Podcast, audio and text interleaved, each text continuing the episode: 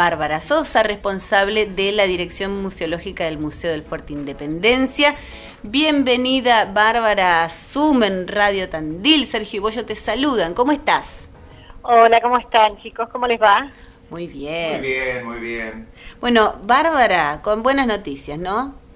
Sí, sí, gracias a Dios con excelentes noticias. Estamos eh, desde el Museo del Fuerte este, reabriendo al público. Ya abrimos este fin de semana, tuvimos una linda concurrencia el sábado 26 y el domingo, o sea, en el día de ayer.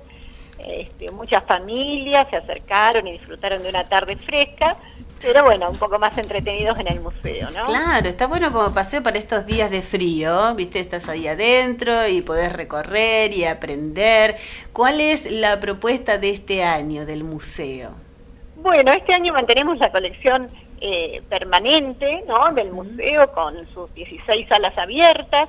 La única restricción que tenemos es eh, el ingreso a la biblioteca, ¿no? porque es lo que no tiene ventilación ah, este, natural, lo que no tiene ventanas. Todas las demás salas se, se abren y se cierran eh, continuamente para que cumplir, digamos, con el protocolo y tener una visita agradable, sí, pero con la seguridad de cumplir con las, las medidas sanitarias.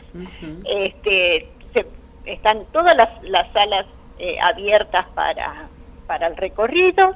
Eh, recordemos que tenemos colecciones eh, muy, muy variadas como para toda la familia, que incluyen carruajes, instrumentos musicales, vestimentas, muebles, el archivo histórico donde tenemos exhibido manuscritos del siglo XIX, del, de principio del siglo XX que hablan de la conformación del Estado Nacional ¿no? y, y provincial, lo que era la, la historia en lo que es la provincia de Buenos Aires, ¿no? Con, todos los cambios que, ha habido y el desarrollo de las ciudades intermedias, como, como lo es Tandil también. Este, también tenemos colecciones eh, de armas, de fotografías, de numismática, este, mucho arte, esculturas, artesanías, platería criolla, imaginería, hay herramientas, maquinarias, tenemos un galpón de campo, eh, una herrería del siglo XIX, ¿no? Lo que son las ambientaciones que tanto les gustan a los chicos porque permiten este, ver eh, en contexto, ¿no? Las colecciones y los objetos de uso cotidiano que se usaban en otra época. Los museos eh, parecían eh, ser algo estático, ¿no? Hace un tiempo. Sin embargo, bueno, ahora vos me contás que, que, se están adaptando a los protocolos, digamos, pero siempre se adaptan, ¿no? Para, para ofrecer algo más. También en cuanto a, bueno, a exposiciones, a eventos. Es como que se renuevan, dejaron de ser algo estático, ¿no? Exactamente, nosotros, eh, nuestra propuesta desde hace unos años tiene que ver más allá de la pandemia, ¿no? Tiene que ver con eh, vivir el museo como una experiencia, ¿no? Ir y disfrutarlo, cada persona lo puede recorrer eh, a gusto, pero también puede establecer como ese vínculo, esa relación con los objetos desde distintos lugares, ¿no? No es lo mismo un chico que va a jugar eh, digamos, con una búsqueda del tesoro, ¿sí? Que tenemos ahí en el museo, que es un juego que se mm. entrega a los, a los niños en la entrada cuando van con las familias, porque ellos van estableciendo como su propio recorrido y su propia forma de hacer la visita.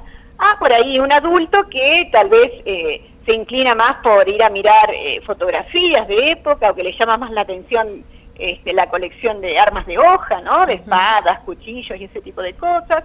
O por ahí no sé, el jubilado que por ahí va y quiere sentarse 10 minutos en la pulpería y tomarse una caña, ¿no? Entonces son distintas formas eh, de recorrer el museo que nosotros eh, dejamos que cada uno que, que se acerca puede hacer su propia interpretación del patrimonio que nosotros resguardamos, ¿no? Eh, Bárbara, bueno, todos los, los objetos, las colecciones, los espacios son importantes por, por la historia que tienen detrás, ¿no? Pero si yo te dijera hoy, la otra vez habíamos hablado de la pulpería, eh, pero si te dijera hoy, eh, ¿en qué lugar te, te, detendrías para contarnos y por qué? Algo que a vos te, te guste contar del museo. Eh, a mí por mi formación me gusta eh, mucho todo lo que tiene que ver con eh, el patrimonio histórico nacional, con lo que tiene que ver con la historia nacional, ¿no? por ahí encontrar piezas que vienen desde otros puntos de la Argentina, ¿no? Como por ejemplo la colección de arqueología o la colección de documentos también, ¿sí? Tenemos manuscritos de la época del virreinato, eh, no sé si lo habíamos mencionado en, la ocasión anterior, este, todo lo que tiene que ver con la, gesta de, Malvinas, la guerra de Malvinas también tiene piezas eh, que realmente son de mucha importancia, como por ejemplo las banderas, ¿sí? tenemos la bandera eh, que se saca de la casa del gobernador en el momento que se toman las islas, ¿sí? la bandera de las Islas Malvinas, una bandera que parece como inglesa, ¿no? Sí, es muy fuerte la, experiencia de recorrer esa, esa es distinta, pero tiene, claro, esa bandera es parecida, pero no es la bandera inglesa, sino que tiene este, la banderita inglesa en un extremo, ¿sí? es una bandera propia de, la, de esa colonia de las islas. Y esa bandera se baja en el momento que se toman las islas y ahora está resguardada en el museo porque la logran rescatar sí, y traerla acá a la Argentina. Y también la bandera argentina que se coloca en el aeródromo ¿no? de, Puerto Argentino, ¿sí? durante la guerra. Esa bandera también se rescata y se trae. Pero también tenemos, eh, por ejemplo, bueno, ni hablar de lo del manuscrito de San Martín, las escuelas del general Güemes, este, un poncho de, del, mariscal este, Solano López, eh, que, que, era presidente de Paraguay durante la guerra del Paraguay, eh, un ladrillo de cabildo, son como muchos muchos elementos que van eh, dando cuenta de todo lo que fue el recorrido de, la historia nacional eh, y que nosotros tenemos la suerte de tener en una ciudad como Tandil, ¿no? Este, de haberla tenido tantos años y poder resguardarla y conservarla, porque eso es algo muy importante también, ¿no? Lograr que, que eso perdure y que perdure para siempre, ¿no? Que es el deber de los museos y la responsabilidad que tienen. Aparte está tan lindo el museo y uno es como que no, no parás de recorrerlo nunca porque es tan grande y con tantos espacios.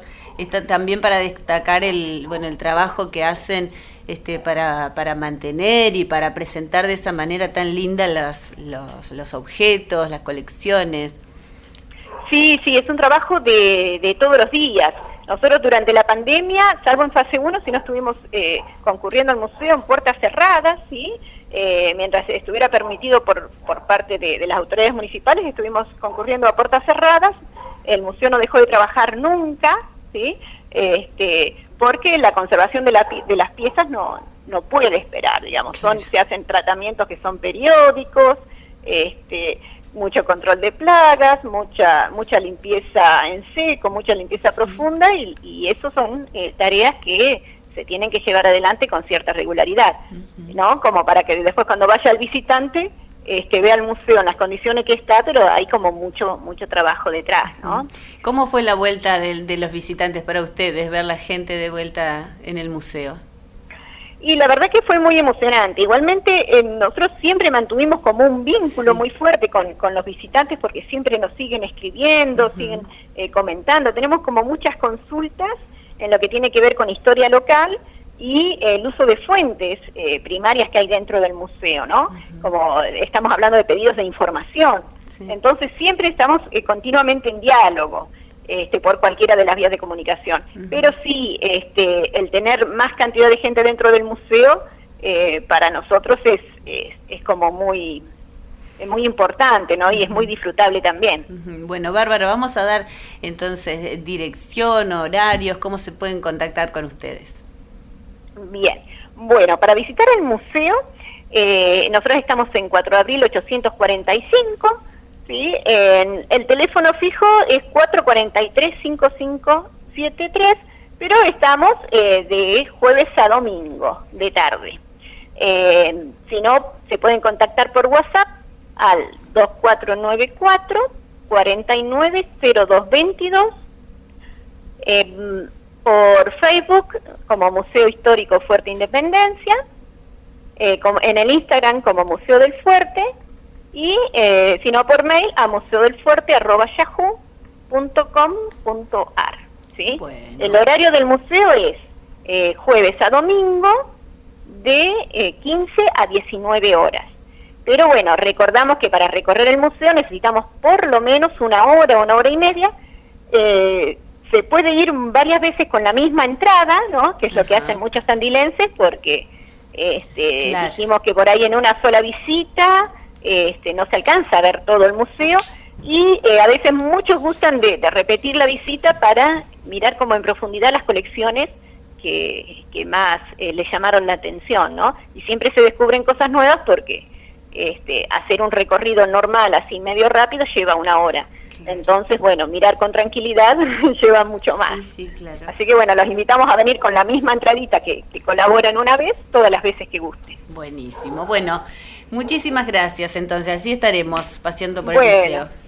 Bueno, Sergio, muchas gracias a ustedes. Gracias por comunicar. Abrazo grande. Hasta luego.